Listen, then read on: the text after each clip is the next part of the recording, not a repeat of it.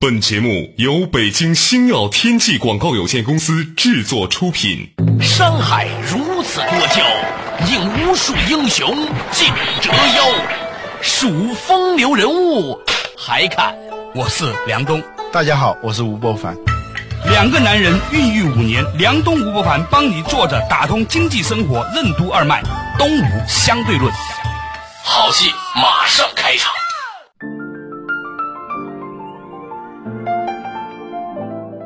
作者打通经济生活任督二脉，大家好，欢迎收听《东吴相对论》，我是梁东，对面的依然是二十一世纪商业评论主编吴伯凡，伯凡你好。大家好，呃，前两天呢，我跟一个叫严灿的法师啊，跟随你和周鸿祎的对话之后呢，在《老友记》做了那么一个东西啊嗯。坦白说，讲的我一头雾水，因为呢，其实我也不知道该怎么说话。反正严灿法师每句话说的都是真理，在真理面前嗯网你友说我们俩分别去跟别人做节目的话，都是前言不搭后语。我觉得这里头可能就是一个场的问题啊。你知道过去万科公司啊，就有好多副总嘛啊，做的非常好。对啊，别的公司一看，在万科当副总，到我公司来做一个常务副总，或者做个总裁，总裁应该是不错的吧？嗯、啊，他的公司很小，万科公司很大，挖过去以后，一一的一年多干不下去啊，就回万科了。回万科以后，他做的也很好，为什么呢？是因为他离开了他的那个网络、那个土壤。那个厂。嗯所以厂这个概念很有意思。我听说呢，苹果未来的目标就是在建立所谓的厂。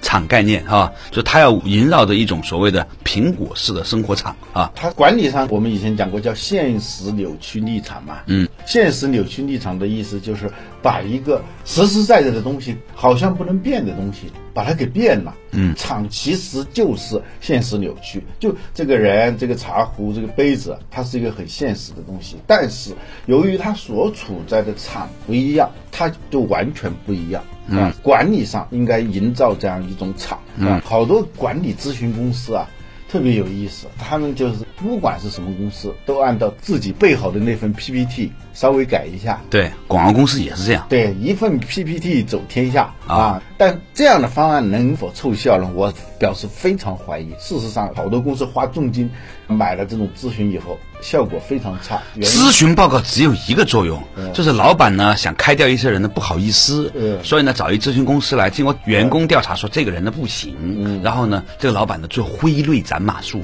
对就这个，它就像古代的时候，大家没有调查公司，没有咨询公司呢。嗯，古代的咨询就是用那个龟甲啊、占卜嗯卜啊一弄，此乃天意啊，就怨不得我啊，就把决策的这个责任呢。就推到了那个天，我是替天行道啊，奉天承运，皇帝诏曰啊，杀了你啊！现在呢，大家不信那个东西了啊啊，那就相信什管理么公呢司了啊，就相信这咨询公司啊，相信这些调查公司啊，远了远了，咱们说回来啊，从咨询公司讲的其实是个厂的问题。许多咨询公司之所以他们的咨询报告没有效果的原因呢，是因为他站在他们自己所设计的那个所谓的 PPT 的逻辑里面去给别人做调查，而其实每一家公司。都是一个生态场，啊，甚至每一个系统都是如此。嗯说到此处呢，我想起了前两天我看大概是潘安金奇还是什么的那本书里面讲了一个有趣的故事。话说呢，在北宋神宗年间嗯呢，有两派很重要的政治势力，一派呢是以王安石为代表的嗯变革派，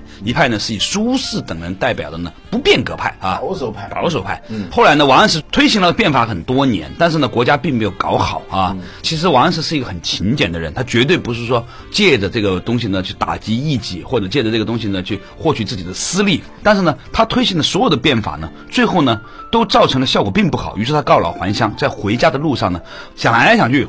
为什么这样呢？原来啊，他那个时候在中央出了一个觉得是为了人民的一个好的政策，嗯既可以增加国库收入，又可以减轻人们负担。结果每一次推出这种政策呢，都被整个官僚系统啊改造成了新一轮的盘剥人民的一个理由。嗯，哦对，我看了这本书，我觉得很有意思。为对啊什呀、么？为什么那些思想的脓肿总是一再的变成现实的跳蚤？我跟你说个真正现实的一个事儿、啊，我有一个朋友呢，在北京呢搞一家店，然后呢租了一个房子下来装修，结果呢一会儿呢消防的人来查，一会儿现在新增加了一项东西啊，叫环评测试，就环境保护的一个评测啊。表面上看这都是很好的，为了避免消防的问题，为了避免环境的问题，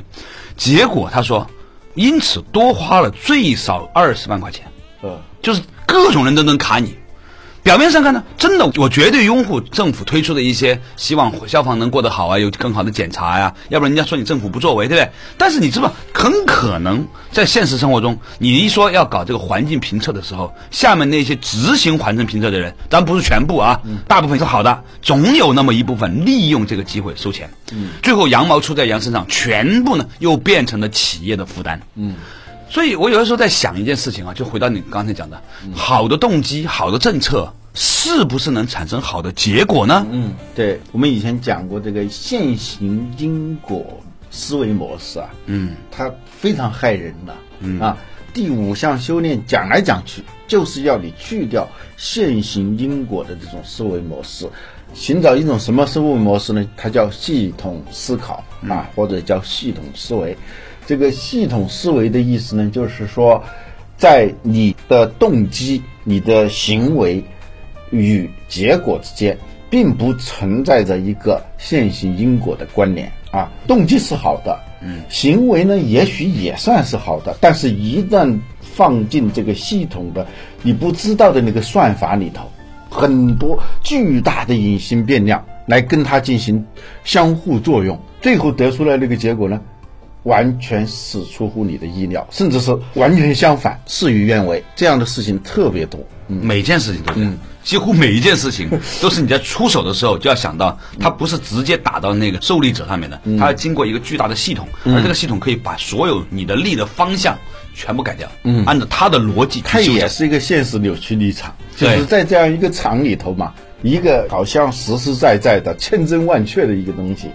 被这个场进行了一个你不知道的改变，最后的结果哦，就像原来有一个笑话嘛，说有一个技术男想找一个什么样的女朋友，他就输几个条件，呃，他喜欢游泳的女孩儿，他觉得那样很潇洒。啊，喜欢这个朱丽叶·罗伯茨的大嘴巴，嗯，啊，然后运动能力很强，能蹦能跳的，就是这种很有活力的。他是按照他自己的意愿输入这个的时候，最后电脑给出的结果就是青蛙嘛，是吧？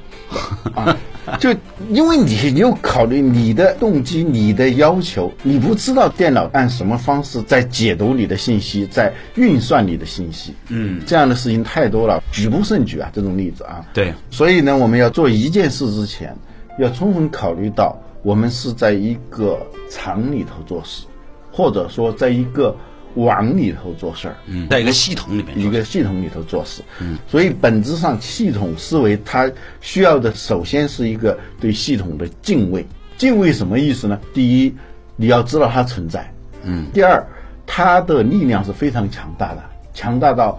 你完全没法掌控。第三呢，就是这个系统的运算、系统的作用是非常复杂的。嗯啊，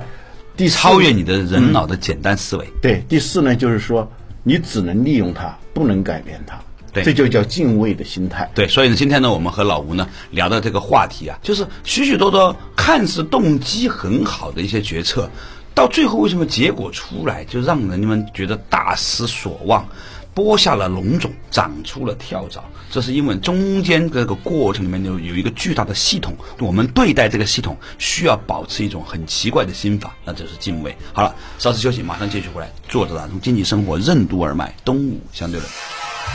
为什么说每一家公司都是一个生态场？为什么王安石的每一项变法都会被整个官僚系统改造成一个新的盘剥百姓的手段？思想的龙种为什么总会变成现实的跳蚤？什么是系统思维？为什么我们应该敬畏系统的力量？欢迎收听《动物相对论》，本期话题：系统化生存。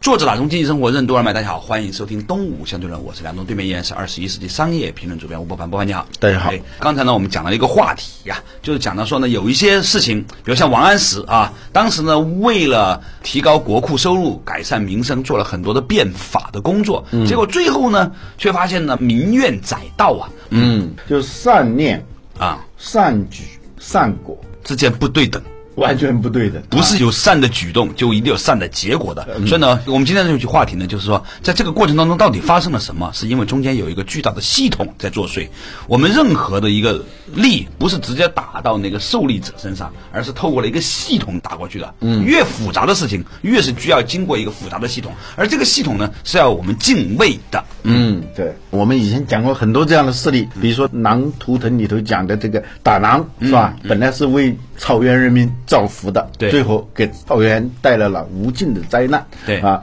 所以呢，我们要引入一种新的思维方式，叫系统思维，或者我觉得也可以叫生态思维。嗯，你知道“生态”这个词在英文当中，它词根呢就是 eco 啊，e c o，它跟经济学是一个词根 economic 的那个啊， eco、对是吧？对对，它是指什么意思呢？就是非常妥善的掌管好家务，用儒家的话说就是齐家。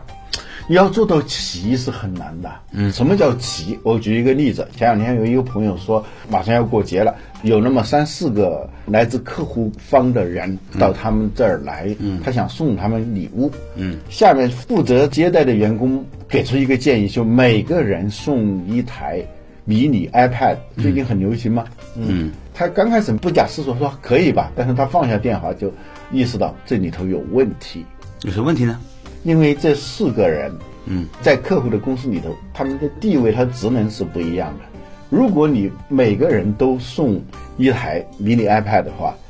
有的人会很高兴，有的人呢，他也许会喜欢这个迷你 iPad，但是他看到比他地位低的人，收的是一样的。是一样的时候，他会很不高兴。嗯，表面上你很齐呀、但是最后的结果是造成了不齐，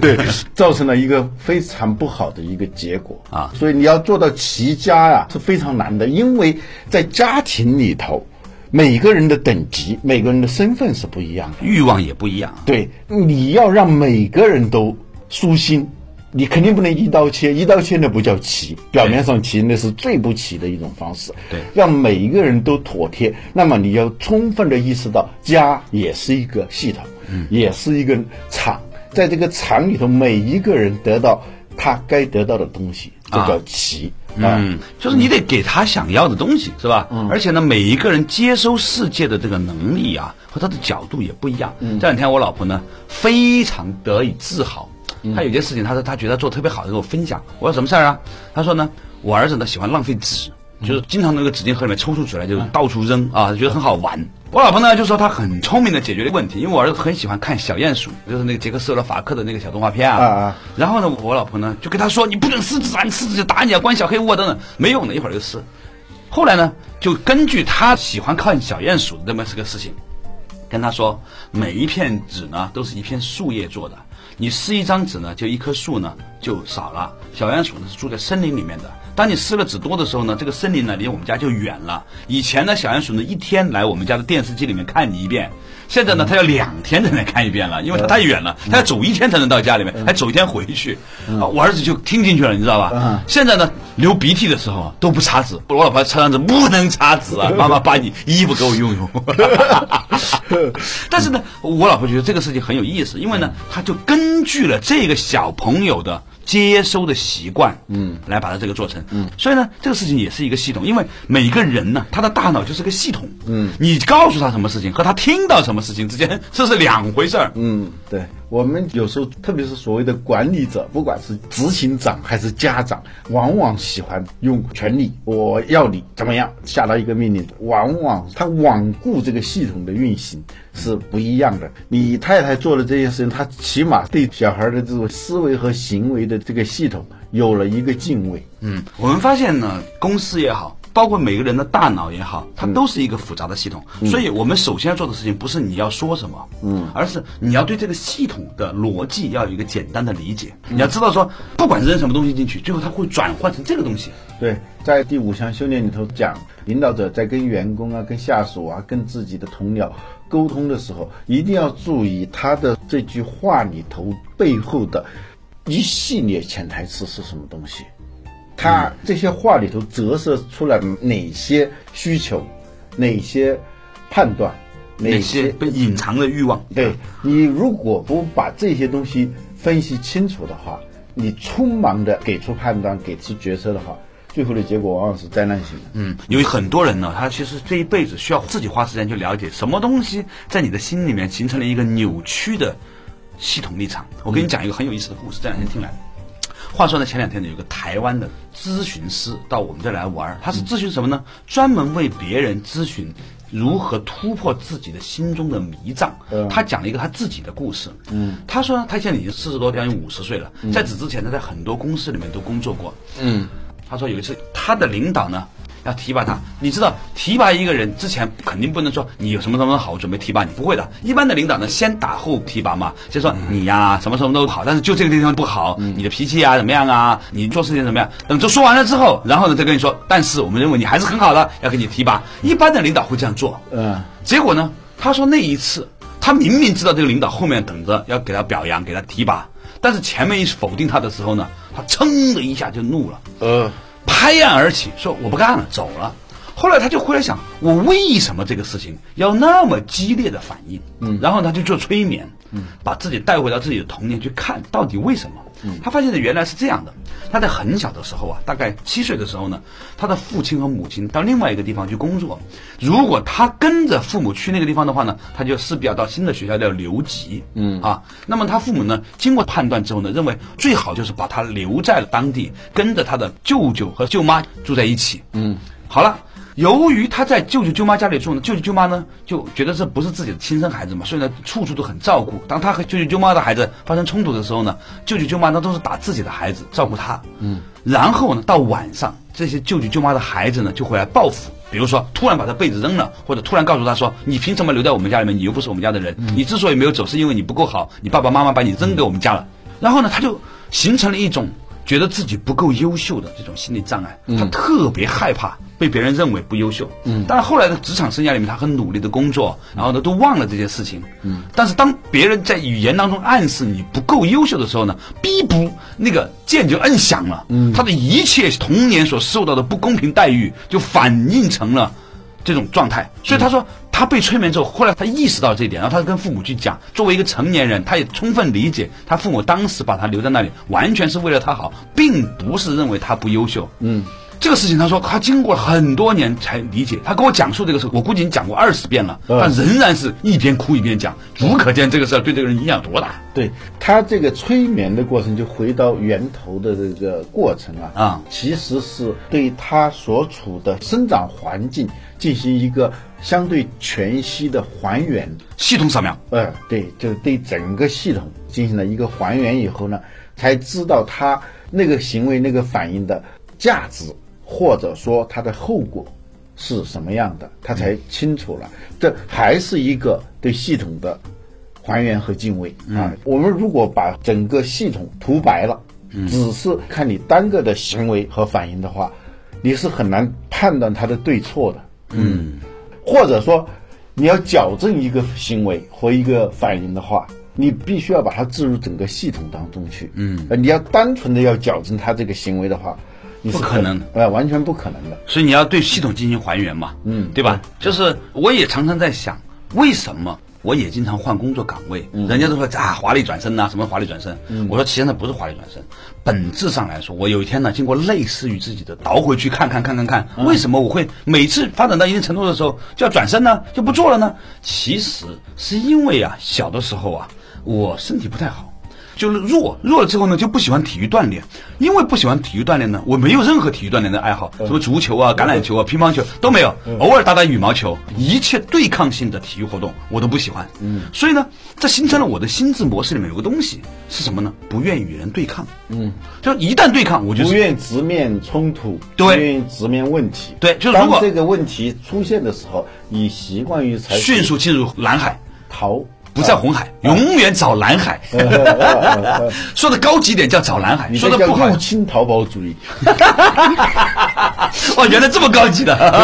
上次休息，马上继续回来。坐着打通经济生活任督二脉，东吴相对论。什么是生态思维？英语中“经济”和“生态”两个词为什么会有相同的词根？为什么说想矫正一种行为，就一定要把它植入某个系统？跟一个人打交道，在本质上为什么是跟一套反应模式打交道？为什么说心中有系统的人就是一个有格局的人？欢迎继续收听《东吴相对论》，本期话题：系统化生存。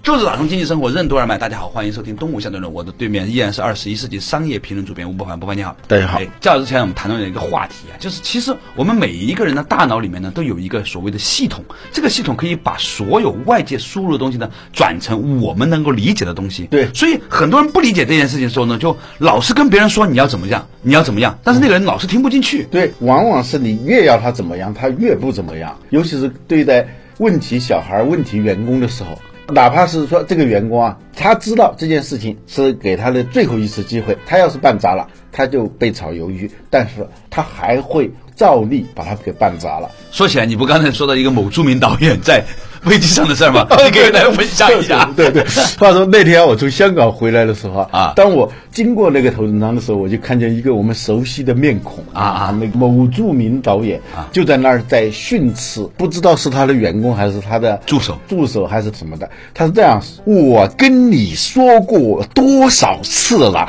我要坐港龙的班机，不要坐国航的班机。这个小小的这个地方花了很多钱，等等等等等等等等啊，反正那个头等舱很不满意。对对对对，因为那个头等舱是小飞机的头等舱，还不如那个大飞机的公务舱呢。人与人之间那个距离啊，很挨着。头等舱它有一个就是满足了这种所谓高端人士的畏触性啊，就是他们怕别人接触嘛。对对对，但你想那种小飞机的所谓的头等舱，它都是一个挨一个的，它就非常讨厌。你看，你看他我电话里面，他一个说，我 跟你说，我跟你说过多少次了？他这里强烈的压抑着自己的愤怒，但是他还要表达出来。我面相对的那就是一个系统， 对对一个问题系统。对那你跟他说多少遍没用，他听不进去的。 对 对，所以我们跟人打交道的时候呢，我们其实不是跟一个人在打交道，是跟一套反应模式打交道。对，这个人本质上它是一套反应模式，嗯，你一定要搞清楚它的反应的机制是什么东西。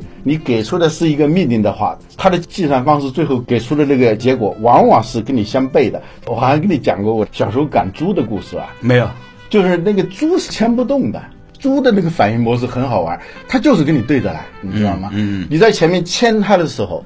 它就使劲往后顿啊，你要让它往左走的时候，它一定要往右，它有点像那种精神病人，就是他有一种恐惧症，他总觉得，你要拉我去杀呃， 了，对对对，他已经变成这个族群的底层代码。 对对对， 后来我就搞明白，它是一个反应模式啊啊我就每次赶猪的时候呢，我就找到诀窍，我就把那个猪啊使劲往后蹬。它就蹭蹭蹭往前 跑，那个，然后我让它往右拐弯的时候呢，我就使劲往左拉，哇，你的童年好丰富，好高级，好让人羡慕 呀！你玩的都是真猪，我们玩的都是假猪。 洗澡的时候泡在水里面的那种小橡皮猪而已，很惭愧，很丢脸，呃嗯，很不高级。这就是说，你不是在跟猪打交道，是跟猪的反应模式打交道。真是这样。嗯所以呢，我觉得聪明一点的人哈，嗯他应该有一个心智模式的意识，嗯就是你接触一个人之后，迅速的去分析、这个人他背后有什么模式。嗯，如果他这种人就是像猪一样的，你说左他偏要右的呢，您呐、就每次欲扬先抑，你要让他右呢，你先让他左，他就往右边走了。对，所以这个东西还据说是一个很好的管理思维嘛。嗯，诸葛亮是很会用这一套东西啊。嗯啊，他知道如果让关羽去守华容道的话，曹操几句话就能把他给打动，把他给放走了。嗯，如果是让张飞去守的话，二话不说，看见曹操，他的人头就可能落地了。对这张飞不叫张飞，叫张飞式反应模式；关羽不叫关羽，也他叫关羽式反应模式。这个时候，关键在于你想干什么。啊，诸葛亮他就是想把曹操放走，这个时候绝对不能够让张飞去守这个华容道，一定要让关羽去，而且他还可以达到第二个目的。第二个目的就是他可以借此钳制关羽。钳制关羽，因为关羽一直不服他，不服他，他就去之前一本正经的让关羽签下军令状，如果放走曹操，那他就提头来见。这个时候他派关羽去，第一把曹操放走了，维持了这个三国鼎立的这个局面。军事啊，平均的均啊，对势能的势嗯这。就是一种系统思维嘛，就一定不能把曹操给消灭了，一消灭自己就完了，嗯因为紧接着吴国就要把他给消 灭了。第三就是从此以后，他当然不会杀关羽，但是关羽欠了他一颗人头，是吧？嗯就这才叫一个真正具有系统思维的解决方案。就是他既尊重了关羽这个系统，还尊重了关羽之重了上的这个三国的这个系统。对，还有他跟关羽之间的权力关系，他都充分的看到以后，所以他一箭三雕。真高级。嗯，为什么有些人做事情有效率呢？是因为他做的每一件事情啊，他左打右打，各方面都支撑得住。比如说玩五子棋是吧？你下这个子儿，你左边右边既钳制了，又消灭了，还支撑了，等等等等。，对呀、啊哪怕是下跳棋啊会下跳棋的人和不会下的基本的差别，用我们现在的话说，会下跳棋的人，他的特点就有一种系统思维，他知道现在他放一颗子在这个地方的时候，第一，他可以往前走到什么地步。对嗯吧，他对这个系统有一个整体关照嘛。第二，最重要的是你在前进的时候还要阻挡你的对手往前走，这起码是一嗯个连攻带守，连消带打。，对，所以不会下跳棋的人呢，他只想着往前进，结果给对方搭桥了。啊，对方一下子就走到你前头去了啊！打篮球的时候，一般啊，就男生的篮球水平一般比女生高嘛，差别就在于，女生是追求，男生是跑位嘛。跑位是什么？就是一种系统思维啊，就是跑到这个球可能要传到的地方去，嗯，而不是一直追着球跑。你追着球跑，人家把这球一传过去，你傻眼了，你又追追追追，你年轻人打过篮球吗，老吴？没没有没有， 还是很厉害的啊啊。一个没打过篮球的人讲的头头是道啊，那是因为他心里面呢是有格局的，是吧？是有系统的。我们常常说这个人是不是一个有格局的人？我以前没听懂，现在明白了。所谓的有格局的人，就是他心里面不是装这个事儿，而是装着一个系统。啊，不是 make things，but make things happen，是吧？不是做一件事儿，而是让这个事情怎么发生啊？他为什么会这样呢？这个老婆为什么不听话呢？你是不是给他施以了一个错误的指令，在一个错误的系统之中产生了错误的纠缠呢？啊，当时辽沈战役的时候，美国军事顾问就说，毛泽东打仗就像是他填词一样。嗯，什么叫填词啊？沁园春、蝶恋花这样的词牌，它是有格局的嘛。嗯，它是在这个格局里头放字句。放纸儿。啊，对，它这就不一样。所以你看，那个基辛格博士在《论中国》里面呢，讲到关于他对中国文化的理解的时候，就专门讲到了围棋。他说，围棋的思维模式，它实际上是一个白子儿的模式。嗯啊，象棋呢，它是对抗。嗯啊，就尤其国际象棋是吧？我给你什么，你给我吃什么，不吃什么。对围棋呢，它很多时候呢是借由这个子儿，要把它放在整个棋盘当中，它将会扮演什么角色？是不是连消带打，既提升了自己，又抑制了敌人啊？这个中间背后万千变化。总而言之，格局观很重要。没有格局的人只是在做事，有了格局的人就在造势。当然，比造势的人更高的是借势啊。好了，感谢大家收听今天的东吴相对论，我们下一期同一时间再见。